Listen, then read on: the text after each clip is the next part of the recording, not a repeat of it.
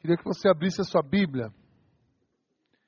A série Mais que um Carpinteiro. O tema da mensagem de hoje é mudança radical.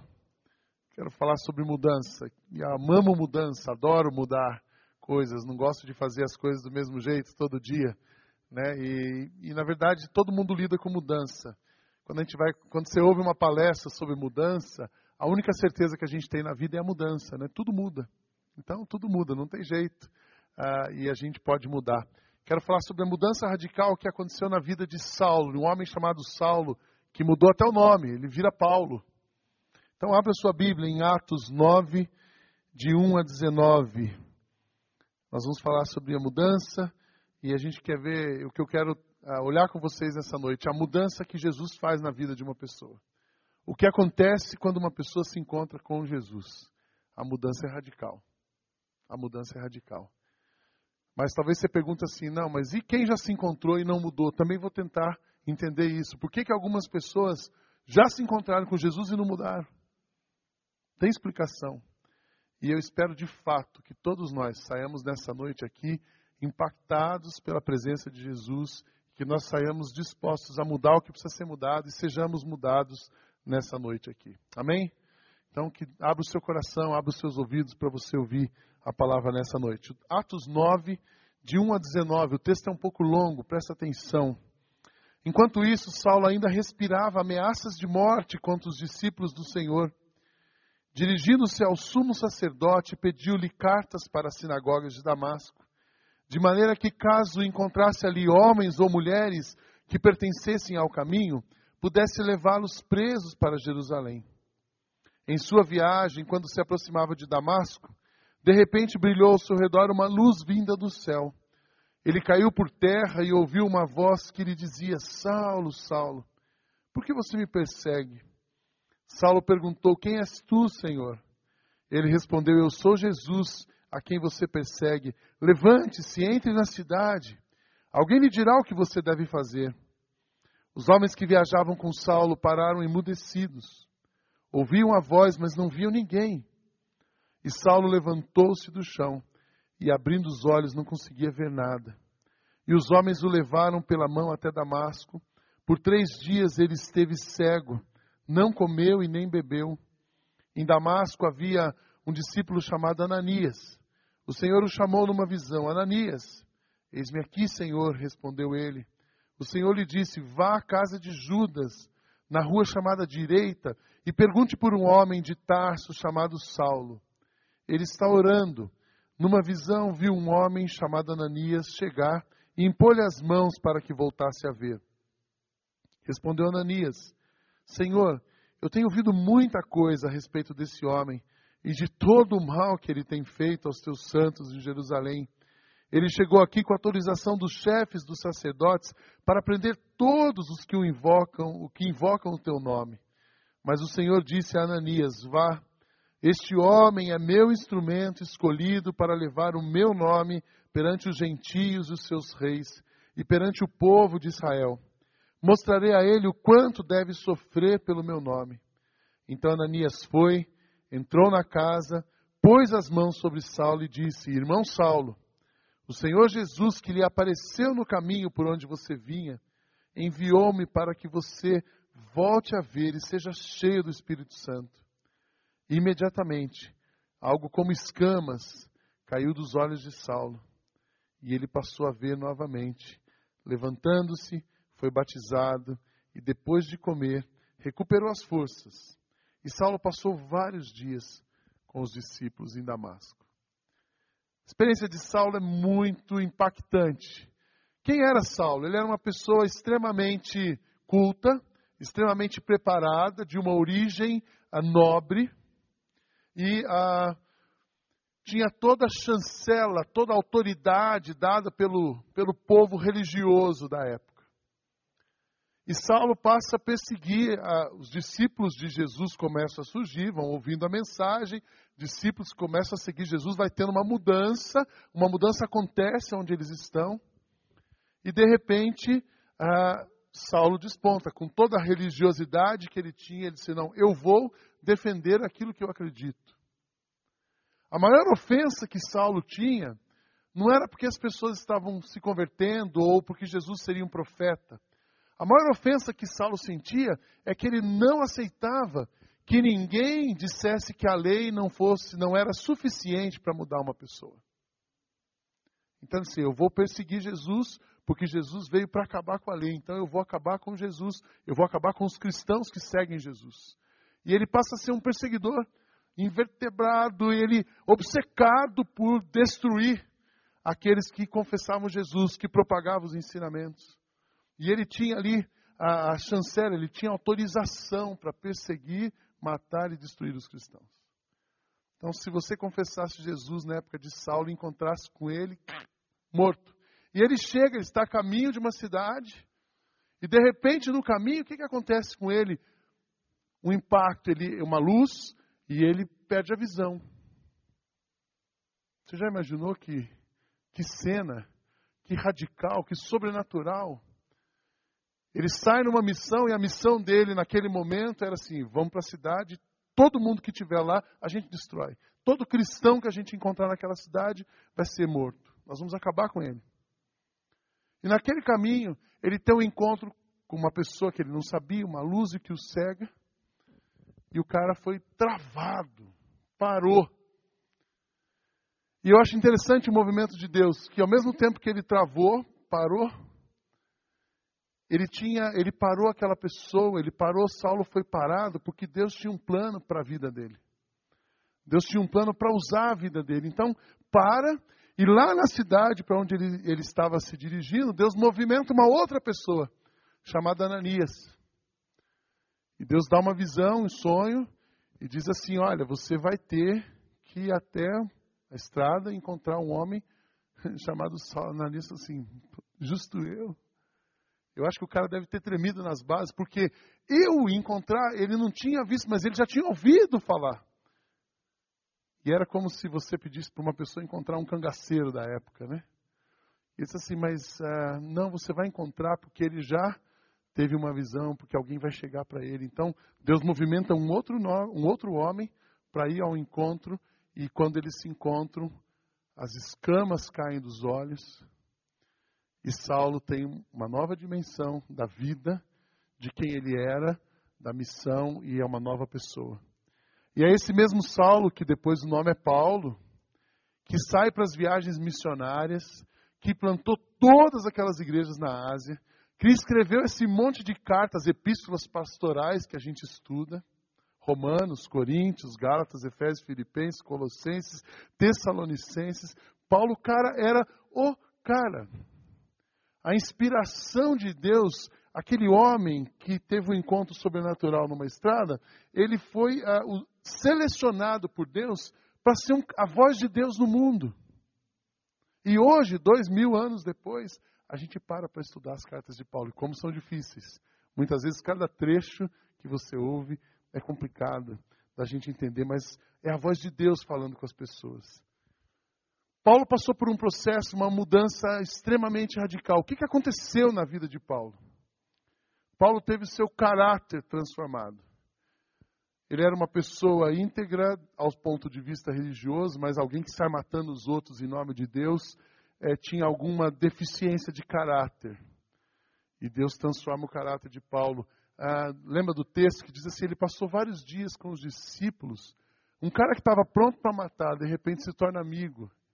Ele mudou o caráter dele, ele mudou o jeito dele ser. Paulo mudou o relacionamento, o encontro dele com Jesus, mudou o relacionamento dele com os seguidores de Jesus. Ele passou de perseguidor a amigo. Ele se abriu para entender o que estava acontecendo. Ele se, ele se abriu para ouvir o que, estava, uh, o que os discípulos tinham a dizer e a entender a experiência que eles estavam passando. Paulo também teve a sua mensagem transformada. Paulo, esse mesmo Paulo que estava indo a caminho de Damasco para perseguir e matar, é o Paulo que escreve depois: E nada considero a vida preciosa para mim mesmo, em Atos 20 e 24, contando, contando que eu complete a missão, a carreira que me foi proposta. Percebe? A mensagem do cara mudou. Mudou a mensagem e mudou a missão. Ele passa de, de, perseguidor a um divulgador, ele passa de perseguidor àquele que vai anunciar as boas novas, aquele que vai chegar numa cidade e vai libertar uma mulher que era possessa, demoníaca. Tinha uma possessão demoníaca, ele liberta aquela mulher. E ele vai chegar numa cidade e ele vai transformar a cidade. Ele vai chegar num lugar chamado Areópago, onde as pessoas tinham ali vários deuses e tinha um lugar para o Deus desconhecido, e naquele lugar ele faz uma apologética sobre Jesus, e ele fala assim: o Deus desconhecido é esse, fala sobre Jesus. A missão dele, a mensagem dele mudou. E ele passa a ser um propagador do Evangelho, graças a Deus, pela intervenção de Deus na vida de Paulo. Amém? Por isso que a gente está aqui hoje. Mas esse mesmo Jesus, puxa, mas foi o um encontro com Jesus mesmo? Foi o um encontro com Jesus. Foi um encontro, só foi o um encontro com Jesus? Só foi o encontro com Jesus. Um Jesus que ele não conhecia, um Jesus que ele havia perseguido, um Jesus que ele não acreditava. Mas o que aconteceu? Paulo teve uma experiência e foi transformado. Na verdade, a, a mudança que a gente pode experimentar na nossa vida, toda pessoa, preste atenção nisso, toda pessoa que se encontra com Cristo pode ter a sua vida transformada. Amém? Em todas as dimensões. Na dimensão espiritual, eu acho fantástico quando você fala de Jesus para alguém, porque você pode começar uma conversa com a pessoa. Uma pessoa sem Jesus, ela pode ser inteligente, ter recursos, ter uma boa posição, mas sem Jesus, se ela fechar o olho, se ela morrer, ela vai morrer sem Jesus. E quem morre sem Jesus está no inferno. Pô, Sidney, você é muito radical, não dá para ser mais light, não dá porque é assim que a gente aprende nas Escrituras. Tem uma frase que a gente tem ouvido e eu tenho repetido: a gente morre do jeito que a gente vive. Já parou para pensar nisso? Você morre da maneira que você vive. Então, quem viveu com Jesus vai morrer sem Jesus. Aquela pessoa que vive sozinha, que arruma confusão com todo mundo, que não tem relacionamento, ela morre sozinha.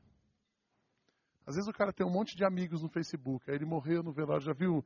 Esses dias eu vi uma chargezinha no Facebook. O cara chegou no velório e só tinha duas pessoas. Aí ele tinha um milhão de amigos no Facebook, mas na hora do enterro não tinha ninguém. Ele só tinha amigo na rede social. A gente morre do jeito que a gente vive. Se a gente vive relacionamentos superficiais, nós vamos morrer com relacionamentos superficiais. Se a gente vive sem Jesus, tentando controlar a própria vida, você vai morrer sem Jesus. Então, o encontro com Jesus, uma pessoa, quando você começa a falar de Jesus para ela, aquele encontro pode mudar o estado da eternidade dela.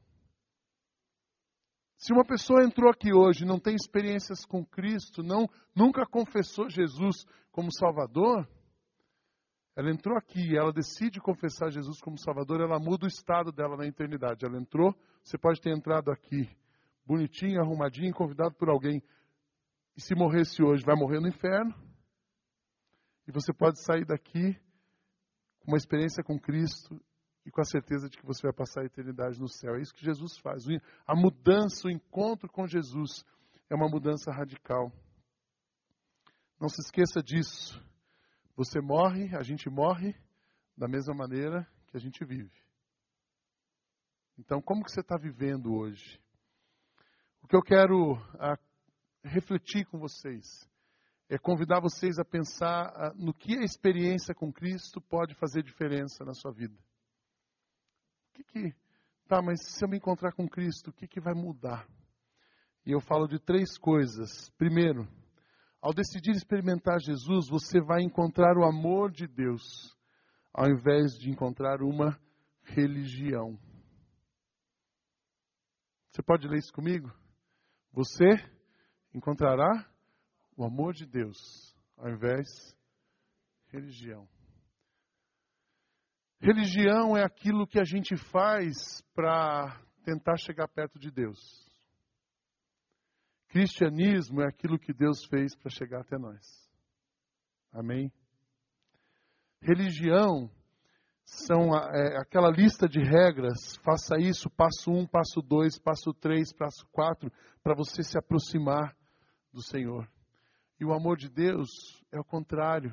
O que, que Jesus diz? Eu sou a videira, vocês são os ramos. Se alguém permanece em mim e eu nele, esse dará muito fruto, porque sem mim vocês não podem fazer coisa alguma. Se você aceitar o meu amor por você, está tudo resolvido. João 3, 16 e 17, o básico. Porque Deus tanto amou o mundo que deu o seu Filho unigênito para que todo aquele que nele crer não pereça, mas tenha vida eterna. Pois Deus enviou o seu Filho ao mundo não para condenar o mundo, mas para que este fosse salvo por meio dele. O encontro com Jesus transforma ah, uma pessoa religiosa em alguém que encontra o amor de Jesus.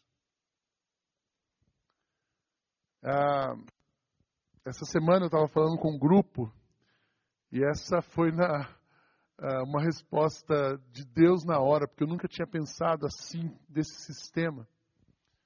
E a pessoa me fez uma pergunta e ela disse o seguinte: tudo bem, eu acho legal esse negócio da gente encontrar Deus, mas ah, quando a gente fala que para encontrar Deus tem que ser através de Jesus, eu acho um pouco forçado.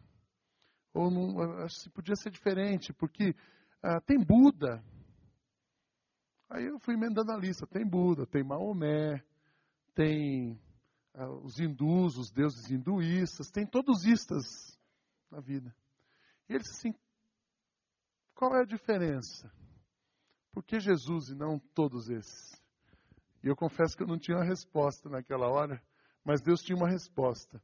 E o que eu respondi para ele foi o seguinte: Todos esses ismos que você pega aqui, e eu não estou falando mal de religião nenhuma, eu não estou falando mal de religião porque eu estou falando de Jesus. Todas essas esses deuses aqui, profetas ou líderes, quando você se aproxima deles para chegar até Deus, eles dão para você uma lista de regras. Você precisa, para você ser salvo, você precisa rezar cinco vezes por dia virado para Meca. Para você ser salvo, você precisa fazer coisas boas nessa vida, porque na próxima encarnação você vai ser reencarnado e aí você vai ter uma vida melhor. Para você ser salvo, você tem que rezar tantas Ave Marias por dia e confessar o seu pecado para um outro homem, que você vai sendo purificado e a sua vida vai sendo limpa. Isso é uma lista de regras. E quando você chega para Jesus, ele fala o que para você?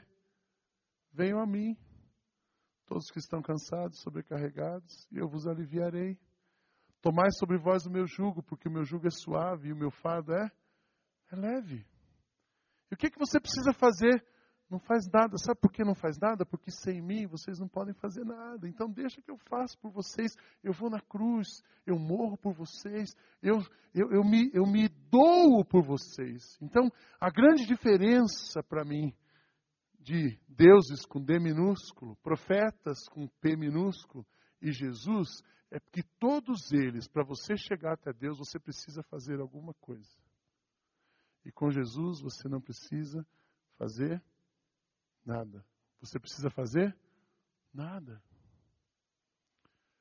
A grande mudança de Paulo, Paulo era um cara extremamente religioso, ele sabia tudo.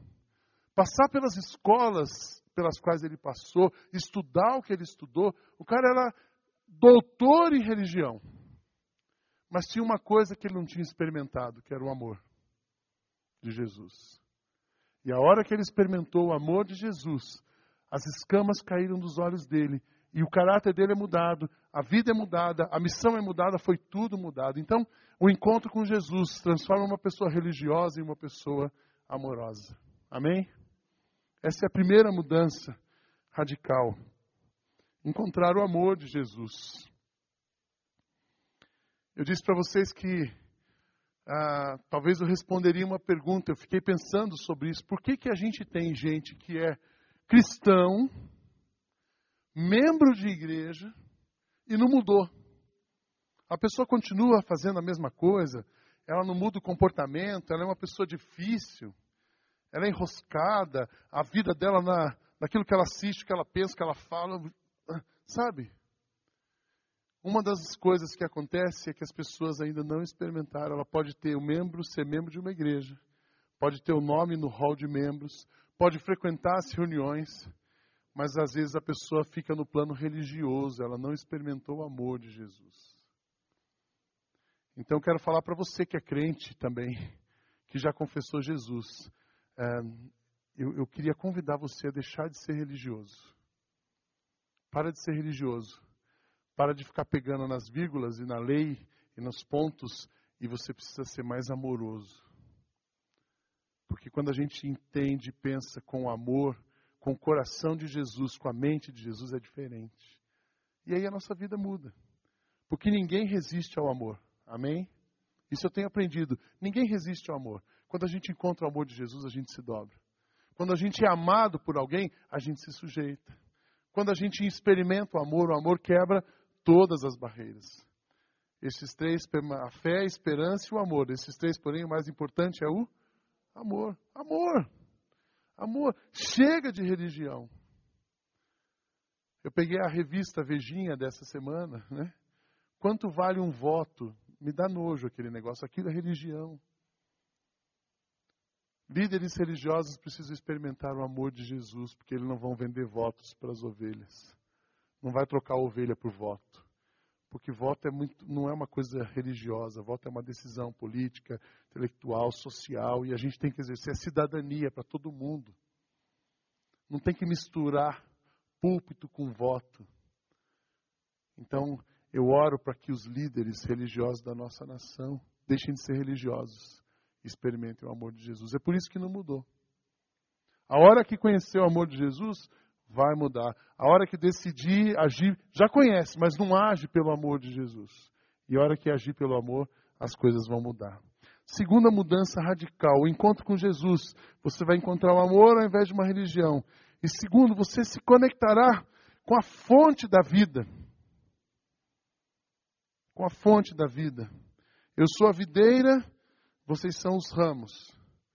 Se alguém permanecer em mim, eu nele se dará muito fruto, sem mim vocês não podem fazer coisa alguma. João 4,14. Quem beber da água que eu lhe der, nunca mais terá sede. Ao contrário, a água que eu lhe der se tornará nele uma fonte de água a jorrar para a vida eterna. Quem encontra com Jesus se conecta com a fonte da vida. Com a fonte da vida. E a fonte da vida que alimenta a gente. E a fonte da vida que mata a sede. E a fonte da vida é que faz a gente brilhar, os olhos brilharem. A fonte da vida é que faz os ossos não secarem. E é a fonte da vida que te dá ânimo. É a fonte da vida que te dá sabedoria. É a fonte da vida que te dá discernimento. É a fonte da vida que te dá a paciência. Porque tudo isso é fruto do Espírito. Quem encontra a fonte tem o Espírito, vai ter fruto.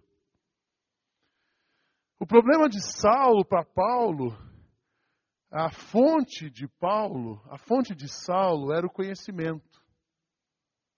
Então eu vou estudar mais, eu vou saber mais, eu vou ah, me letrar. Conhecimento não muda a vida de ninguém. Porque se fosse assim, ele não teria perseguido os cristãos. Mas a hora que ele encontra a fonte de vida, opa, tudo mudou.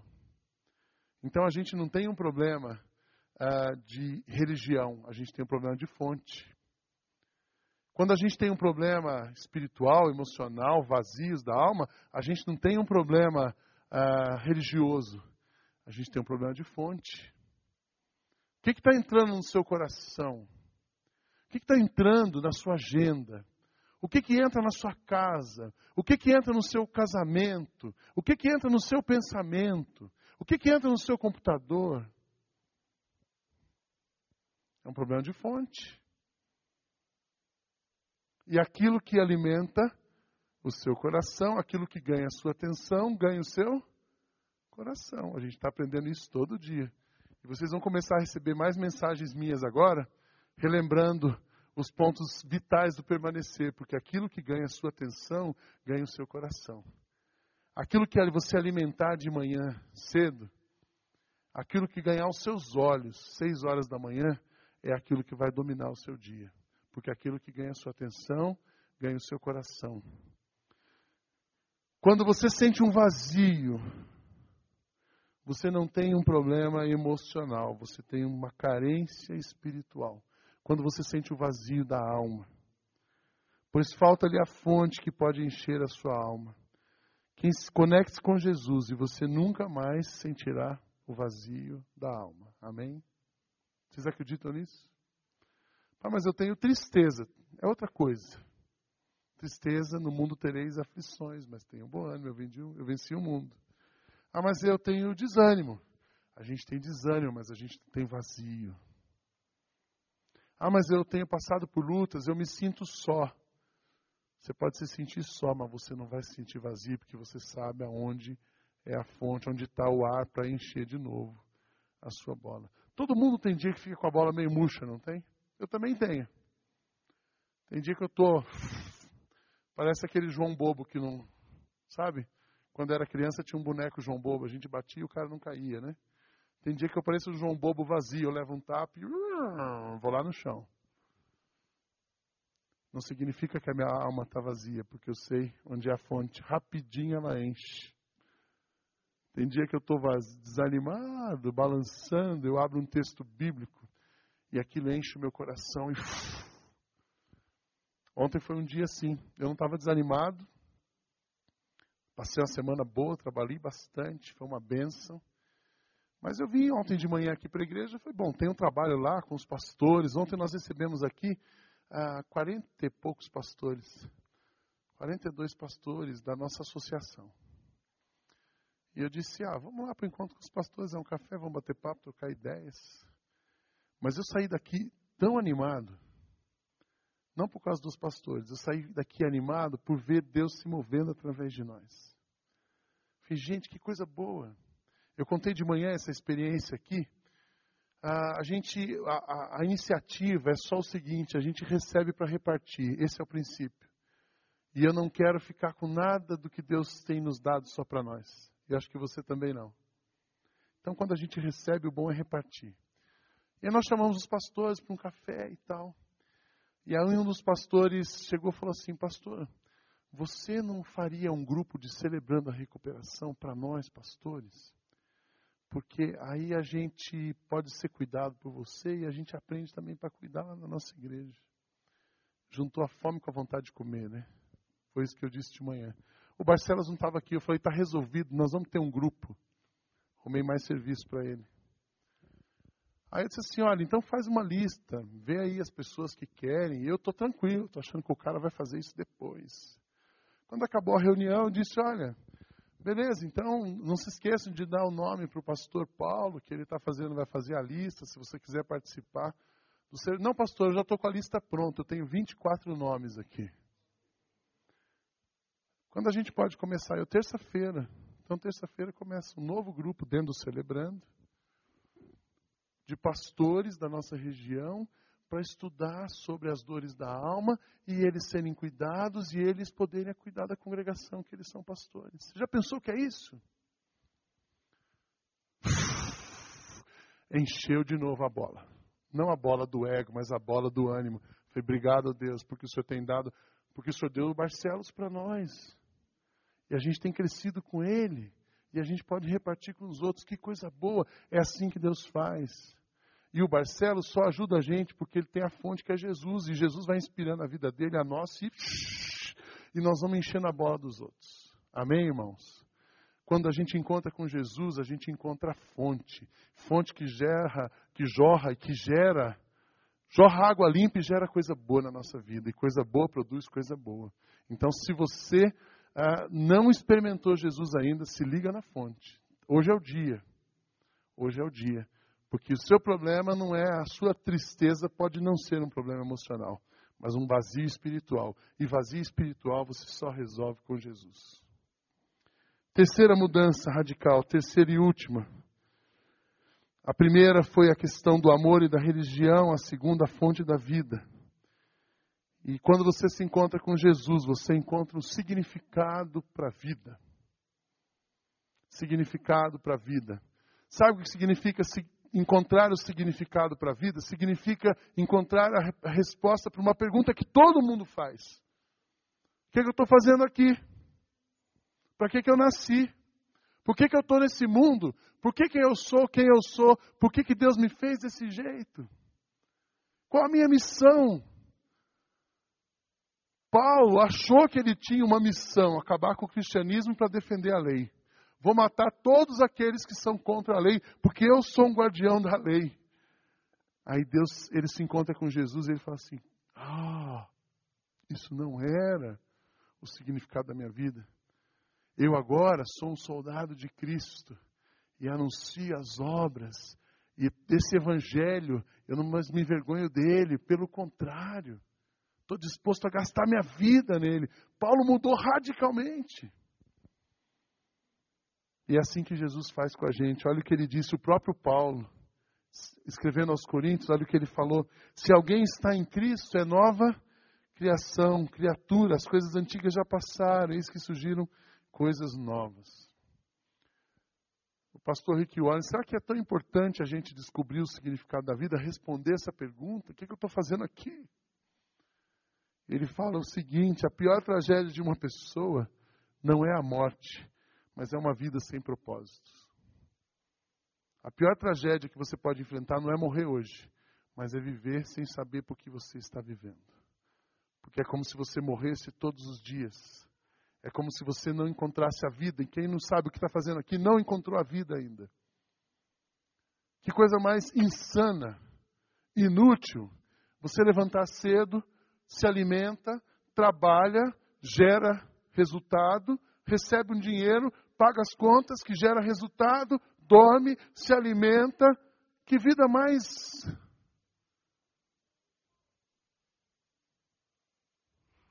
Não tenho nem palavras para dizer esse tipo de vida.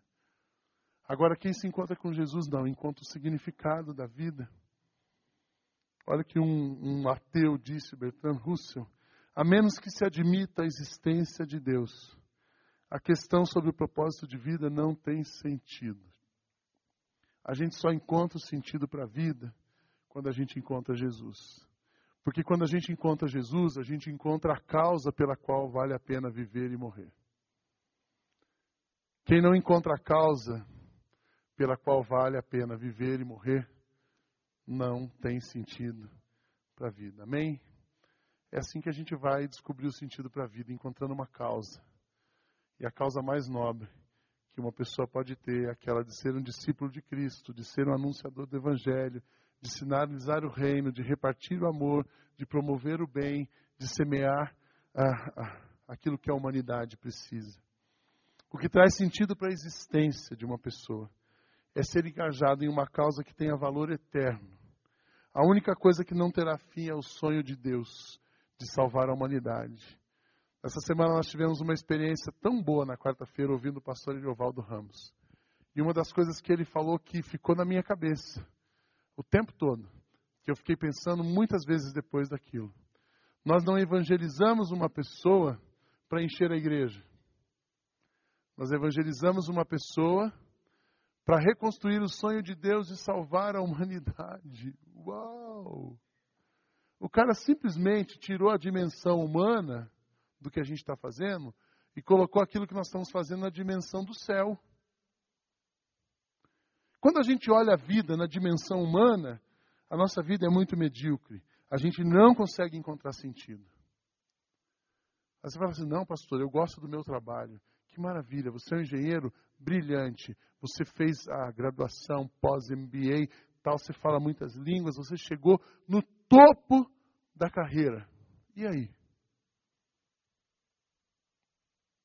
Para que, que, que você vai fazer com isso? Uma vez eu ouvi uma pregação do Alex e ele falou que se fosse um mineiro perguntando, o cara ia olhar para você, para modo de que, que você está fazendo isso? Para modo de que, que você é assim? Né?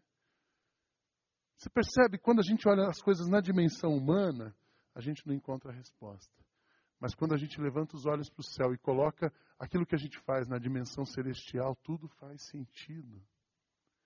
Nós não evangelizamos uma pessoa para encher a igreja. Encher a igreja é muito pouco, gente. Nós evangelizamos uma pessoa para reconstruir o sonho de Deus de salvar e resgatar a humanidade. Amém? Vale a pena a gente se dedicar, a gente ofertar, a gente se engajar, a gente levantar cedo, ser voluntário na igreja, transmitir culto e apagar incêndio, cuidar de criança abandonada, porque nós estamos reconstruindo o sonho de Deus no mundo. Porque, do ponto de vista humano, qualquer pessoa podia fazer isso. E aí? Você ajuda uma criança, ela é reintegrada à família, e aí? Aí tem a outra criança. E do ponto de vista humano, esse trabalho não tem fim. Mas do ponto de vista celeste, celestial, você está influenciando uma vida para a eternidade. Aí faz todo sentido. Percebe isso? A gente encontra o significado da vida quando a gente tira os olhos da terra e a gente coloca os olhos no céu. Não faz sentido se a gente vai fazer um retiro de casais. Ah, para quê? Ah, para falar para os casais. Os casais podem pegar um bom livro e ler em casa não precisa ir no retiro. Mas se a gente fala o seguinte, nós estamos construindo famílias sólidas, que vão ter identidade espiritual, que vão propagar valores, aí vale a pena a gente fazer o retiro. Então, o retiro de casais é para isso, para a gente criar uma identidade de comunidade, de igreja, pessoas salvas por Jesus, que confessam Jesus como Salvador, que tem a ver com o Evangelho e estão construindo famílias para a eternidade. Casais que estão se preparando para o casamento. Para que fazer a festa do casamento? Você pode ficar na dimensão humana. Tão bom fazer festa. Eu, se eu pudesse casar todo ano com festa, eu ia casar. Né? Eu adoro festa. O ano que vem eu vou fazer 25 anos de casado. Eu queria fazer um monte de comemoração. A Cátia disse que é para eu segurar, senão ela não vai. Porque eu sou festeiro e ela é retraída, né? A festa que eu queria fazer no condomínio era o seguinte: convidar uma orquestra de amigos, levar no condomínio e convidar todos os casais para ouvir a orquestra. E depois dar um testemunho dos 25 anos de casado. O que, que é isso? Eu não vou. Você vai sozinho. Ela é introvertida, eu sou o cara extrovertido. Mas se a gente planejar uma festa de casamento do ponto de vista humano, aquilo gasta um dinheirão, dura poucas horas, você não agrada a todo mundo, tem gente que ainda vai sair falando mal de você. Agora, quando você planeja o casamento, a união de uma pessoa, do ponto de vista celestial, você está unindo duas pessoas, duas almas criadas por Deus, que vão construir família, que vão sinalizar valores, que vão reproduzir famílias para abençoar a terra. Uh! Mudou a dimensão. Então, o que eu quero dizer para você nesse último ponto, a sua vida vai ter sentido, sua vida terá sentido se você colocar tudo o que você faz na perspectiva do céu. Amém? E a sua vida não tem sentido enquanto você fica na perspectiva da terra. Porque a terra, um dia vem o outro dia, o outro dia vem mais um outro dia. E aí? Passou, o tempo acaba. Tudo acaba com o tempo. Daqui a gente não leva nada, mas tudo que a gente pensa no céu, aquilo continua para a eternidade. Tem uma música que quando eu era adolescente, a gente cantava bastante. A Elo vai cantar essa música, o Marcelo vai tocar. E quando eu era adolescente, a Eloí já era jovem. E ela cantava essa música, brincadeira. Era um outro grupo que cantava, talvez você conheça. Mas ela é uma música antiga com uma verdade para hoje, que fala sobre a nossa existência. E o encontro com Jesus faz a gente pensar na vida. E quando a gente pensa na vida, a gente realmente muda de vida. Ouça essa música e depois eu quero dar oportunidade para a gente responder a essa mudança.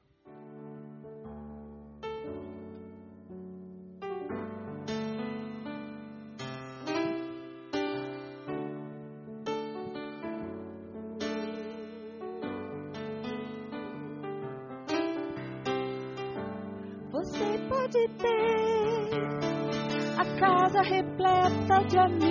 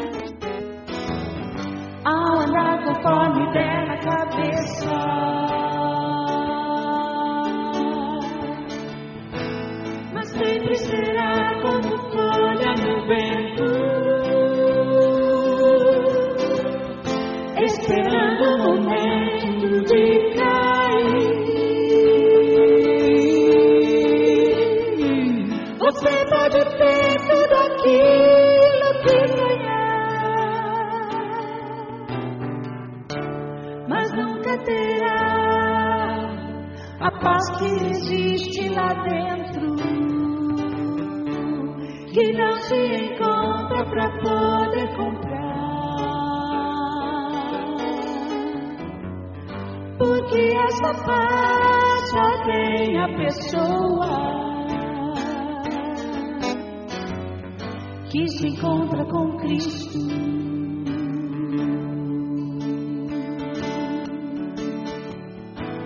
Mas sempre será como folha no vento,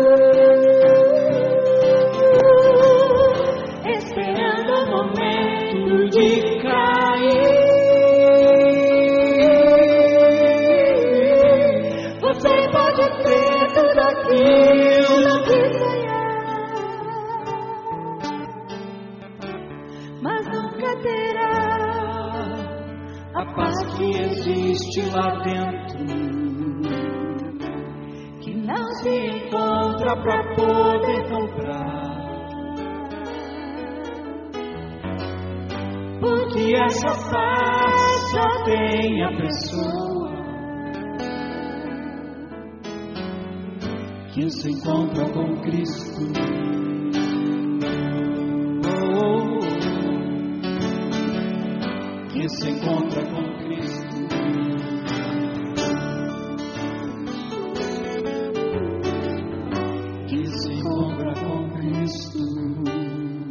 Você fechasse os seus olhos, você pensasse na vida. Não tem coisa melhor do que pensar na vida. O único sentido para a vida é Jesus. O único sentido para a vida é o amor de Jesus e não uma religião. O único significado para a vida é aquilo que Deus faz através de nós, não aquilo que a gente faz para Deus. E a minha pergunta nessa noite é: se você nunca publicamente disse que você quer Jesus na sua vida, eu quero te dar uma oportunidade que você possa dizer: Eu quero Jesus. Eu não quero uma religião, mas eu quero Jesus. Então, levante uma de suas mãos, eu quero orar por você. Tem alguém aqui que nunca disse isso publicamente, mas hoje quer dizer? Deus abençoe você. Levante uma de suas mãos. Eu não vou pedir para você vir aqui, eu só vou pedir. Deus abençoe você. Que bom que você está levantando as suas mãos, dizendo sim para Jesus. Quando a gente se conecta com Jesus, tudo muda na nossa vida. Tem mais alguém que quer dizer isso para Jesus hoje? Entra na minha vida, vem ser minha fonte, vem encher o meu reservatório, vem encher a minha alma, vem trazer significado para minha vida. Tem mais alguém aqui? Levante uma de suas mãos. Se você nunca fez isso publicamente, hoje é a oportunidade que eu quero dar para você. Algum adolescente, vocês têm ouvido bastante, têm se posicionado. Tem algum adolescente que quer dizer sim para Jesus nessa noite? Um jovem adulto. Deus abençoe duas pessoas.